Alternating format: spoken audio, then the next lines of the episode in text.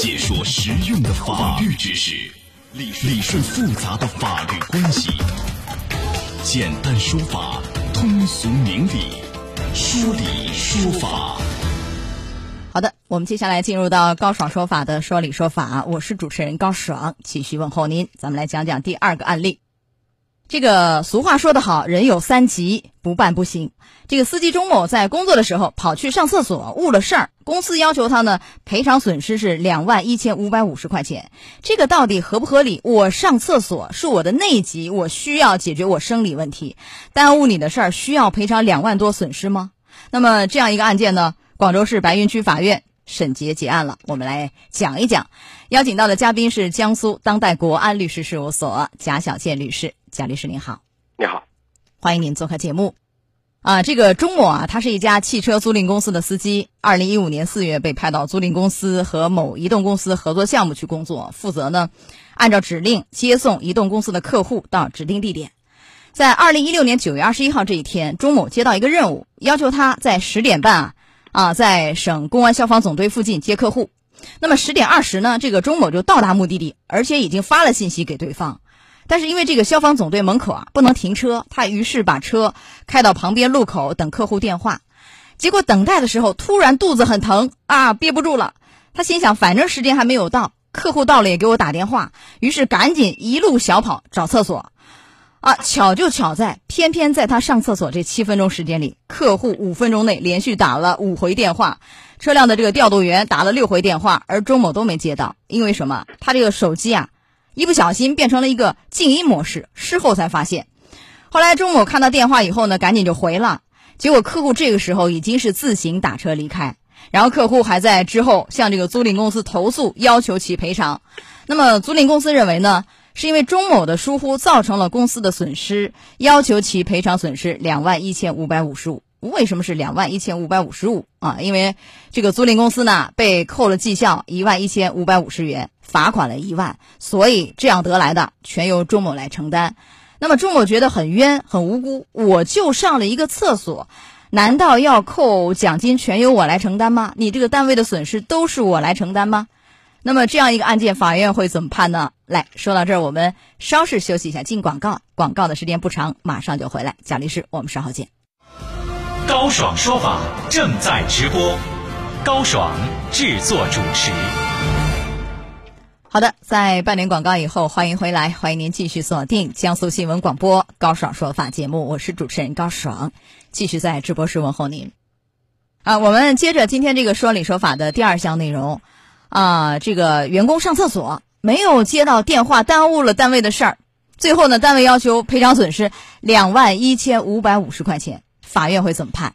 来，我们再次请出江苏当代国安律师事务所贾小建律师。贾律师您好，你好，主持人好。好的，刚才我们讲的这个案例啊，您给分析一下，这么多的损失，两万一千五百五，全由这个周某去承担吗？就上了一个厕所，我没干别的。按理说，我生生理需要，正常的时候我也憋不住了，那怎么办呢？这事儿？这个员工周某，他在这个行使履行职务的过程当中，确实主观上存在一定的过失或者过错。就是到了时间了，您当然因为生理需要，你去上厕所，但是你应该保持你的这个电话的畅通，你包括这个静音的状态下，那很显然很容易造成就是电话不能够按时的接听。他在这一方面他是确实存在一定的过失。那至于这个赔偿的金额，法院也是根据他的这个过错程度以及他的个人的这个收入状况，包括损失的情况，酌定他赔偿了两千块钱。我认为呢，也是符合一个公平的原则的。呃，因为一审的时候，法院是驳回了这家租赁公司的请求，就是两万一千五百五啊，不用这个钟某赔。但二审因为公司不服又上诉，上诉完了以后，最后是赔了两千。您刚才解读的这个法理在这儿，但是这个这个行为叫什么？钟某这个行为，呃，叫疏忽大意，叫什么叫过失给单位造成的损失？因为不是故意，对不对？肯定不是故意。那么怎么定性他这个行为？就是从法律上来说。从法律上来讲的话，员工如果他在这个从事或者履行职务的过程当中，他有故意或者一些重大的过失，给单位造成损失，那是要承担赔偿责任。如果是他只是一般的过失的话，那么他是不承担责任的。周某他本身是一个司机，他的这个任务就是去接客户。那么他这个因为个人上厕所，他没有保持手机的正常的畅通，这种情况下确实也给单位造成了损失。是吧？所以说这个损失跟他这个过错之间是有因果关系的。但是这个这个叫重大过失吗？还叫一般过失？我感觉可能是没有那么重大吧。就是一般人会想，我就静音了，没接到电话，然后我事后七分钟上完厕所，马上就打电话，对不起，我刚才静音了，结果客户已经走了。这个要因人因事而已，是吧？因为他是专业的这个司机，他而且此行的目的是为了接人，他在这方面呢，他没有尽谨慎的这个注意的义务。啊，这个就谈得上叫重大过失，所以可能要承担一定的、一定的法律责任。那这个一定呢，就是这两千是如何来换算出来的？因为公司主张是两万一千多，最后呢是赔偿是两千。而且我记得法律有规定，就是如果员工有一些过错，是吧？你这个给单位造成损失，不超过本人工资的百分之二十，扣完以后呢还不能低于最低工资标准，你这一下就扣了两千。那万一我这个一个月就挣五千，哪怕我这个不到一万，你这个也超过百分之二十来，是不是也有点有点多？怎么得出这样一个数额？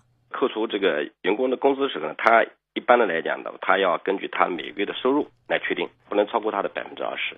如果他五千块钱一个月的话，扣百分之二十就是一千块钱，那就是说这一笔损失的话，要求可以在他这个两个月的工资当中分别来扣除。啊，就摊到每一个月的工资里头，比如说分几个月扣掉，每一次扣的时候不能超过工资的百分之二十，然后要保证扣完以后不能低于当地最低工资标准，这个才合法，是吧？对，对的。啊，那为什么是两千呢？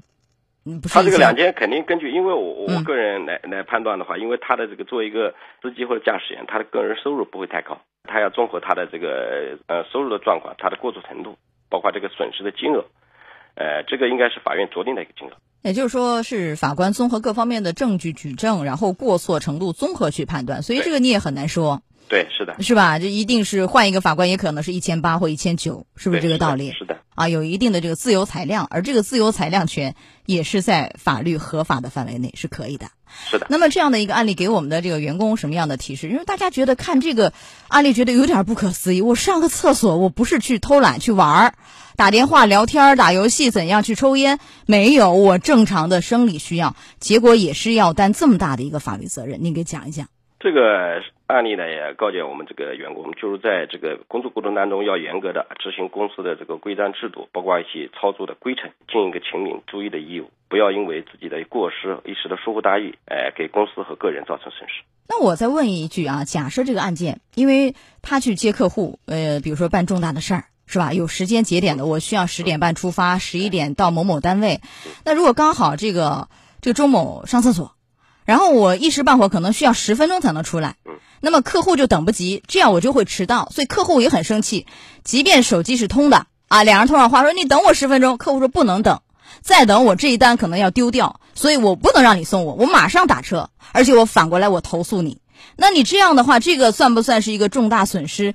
这样的一个员工啊，因为上厕所，是不是也会要承担这么大的一个法律责任？如果说这个手机处在一个这个响铃的一种状态，是吧？或者是甚至一个震动的状态，而不是静音的状态，这种事情应该是可以避免的。客户如果知道他这个特殊情况，并且通过电话联系之后，应该他是有具有一定的容忍度或者包容度，他是不可能说打车走的，因为他那那边要迟到了呀，对他走丢一大单呢啊。对，因为包括他后续迟到，他也可以通过电话和客户进行沟通的方式。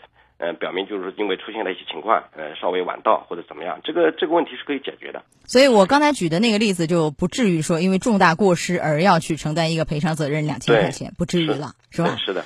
好的，来到这儿结束我们的说理说法，稍事休息一下，马上进入到维权法宝。高爽说法节目收听时间：首播 FM 九十三点七，江苏新闻广播十五点十分到十六点，复播 AM 七零二。江苏新闻综合广播二十三点到二十四点，想咨询法律问题和主持人高爽互动，请下载大蓝鲸 APP 到高爽的朋友圈、节目微信公众号“高爽说法”。网络收听方式：江苏广播网三 w 点 vojs 点 cn。智能手机下载大蓝鲸 APP 或蜻蜓、喜马拉雅等，搜索“高爽说法”，可随时收听。